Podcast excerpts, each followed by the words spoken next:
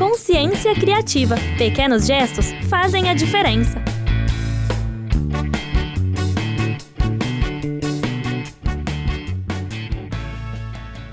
Olá, eu sou a Maria Beatriz e este é o podcast do blog Consciência Criativa. E o assunto de hoje é: o que é consumismo?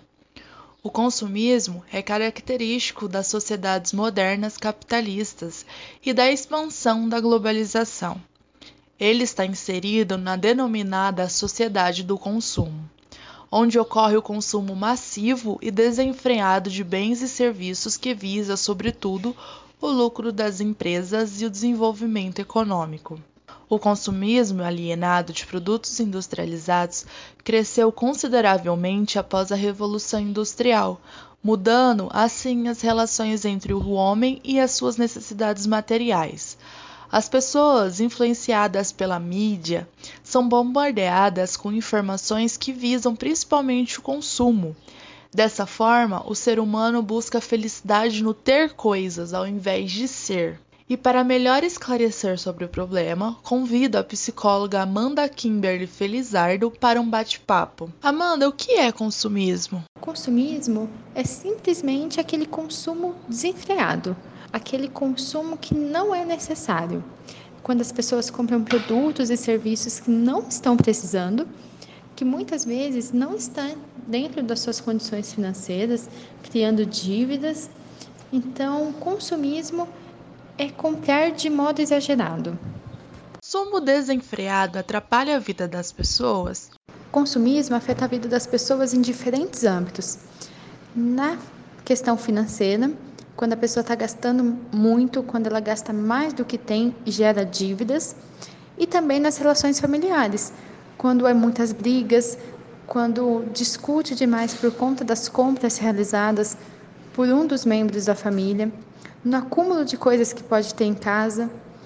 Além de, desses fatores, o consumismo é acompanhado por muito sofrimento e ansiedade da pessoa que tem essa patologia. O consumismo atrapalha somente o adulto ou isso também prejudica as crianças? Em todas as idades, o consumismo afeta negativamente.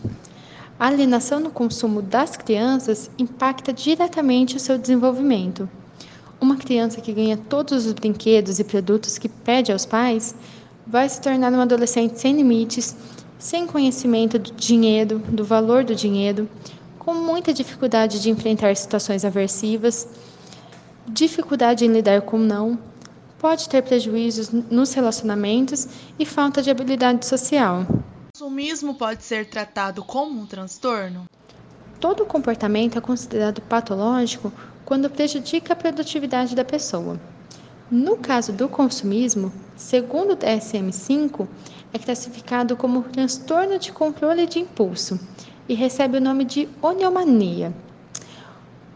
Os critérios diagnósticos, segundo o DSM-5, para oniomania são os seguintes: é uma preocupação mal adaptativa com comprar ou impulsos mal adaptativos em comprar e essa preocupação e impulso é frequente e são vivenciados como irreversíveis. A compra frequentemente é maior do que se pode pagar, ou os itens são desnecessários ou são comprados por período mais longo do que o pretendido. As preocupações e os impulsos é, causam notável sofrimento, consomem muito tempo e interferem significativamente no funcionamento social. E o comportamento de comprar compulsivamente não ocorre apenas em período de mania ou hipomania. Aproveitando que a gente falou agora de mania e hipomania, a gente pode estender um pouquinho essa conversa, é, pois o que eu falei até agora foi sobre o diagnóstico de oneomania.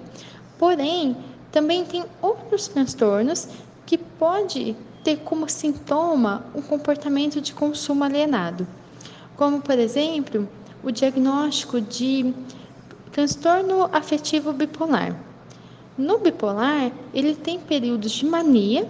Esses períodos de mania, eles são acompanhados por comportamentos extravagantes, comportamentos exagerados, e pode-se encontrar o comportamento de comprar sem critério e sem limite. Como deve ser feito esse tratamento? Quando se tem o diagnóstico de oniomania, O principal tratamento é a psicoterapia.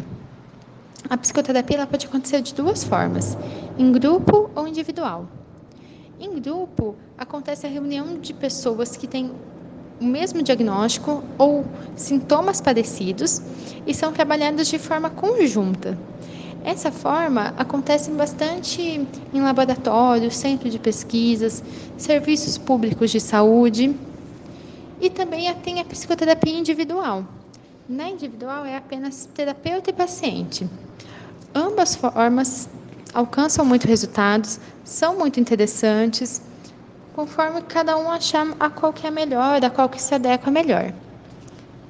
Em alguns casos, é muito importante associar a psicoterapia com medicação, ou seja, terapia com psicólogo e acompanhamento com o médico psiquiatra. Isso acontece por conta da oneomania ser um transtorno que desencadeia muita comorbidade com outros transtornos, como transtorno de amor e transtorno de ansiedade. Na terapia, com o psicólogo, a gente faz uma busca de ressignificação de comportamentos e sentimentos.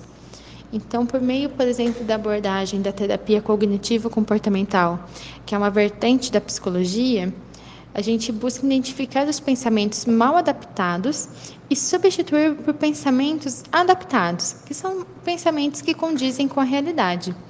Então, a gente tenta compreender o que motiva o comportamento. Então, o que, que motiva a pessoa a comprar além do que pode? O que, que motiva essa pessoa a criar dívidas para comprar algo que não está precisando? E a gente tem, é, busca também é, adaptar essa motivação para que diminua o sofrimento e diminua o sintoma. Então a gente entende o que, que motiva a pessoa a comprar e muda essa motivação. É uma forma muito interessante e os resultados são muito rápidos. Leva uma pessoa a consumir desenfreadamente? É normal as pessoas comprarem coisas e se sentirem satisfeitas. A compra é seguida por um sentimento de prazer e bem-estar. No caso das pessoas consumistas, esse desejo de satisfação, de bem-estar, não é saciado. A pessoa também pode comprar como uma forma de lidar com sentimentos negativos e com as angústias. Essas pessoas, normalmente, elas têm uma disfunção na impulsividade e realiza compras em alta quantidade, buscando uma saciedade que não encontra. Podemos dizer que busca preencher um espaço muito grande e, apesar de todas as compras e dinheiro gasto, esse espaço não é preenchido, sendo acompanhado por sentimentos de tristeza e ansiedade. Qual o limite entre comprar e o consumo exagerado? Eu acredito que é muito difícil definir um limite. As necessidades podem ser vistas como individuais. O que uma pessoa precisa é bem diferente do que uma outra pessoa precisa, o que um considera como exagero, para outra não é exagero. O comportamento de comprar exagerado, de consumo exagerado, é considerado patológico quando causa algum tipo de sofrimento e prejudica a produtividade. O importante é ter produtos que lhes são úteis. Comprar um sapato, mas doar aquele que não está usando. É tudo questão de bom senso. Quais características que marcam o consumo exagerado das pessoas?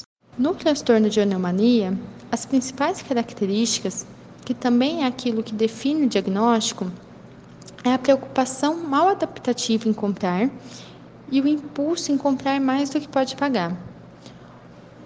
Também acontece de comprar um serviço, por exemplo, por um tempo maior do que era pretendido.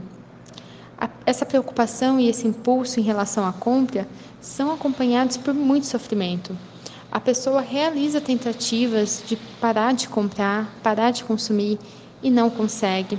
Ela sente essa necessidade de comprar como algo que ela não consegue se livrar. É algo muito intenso. Muitas vezes ela cria histórias, mente para a família para justificar o porquê comprou ou mente que não está comprando.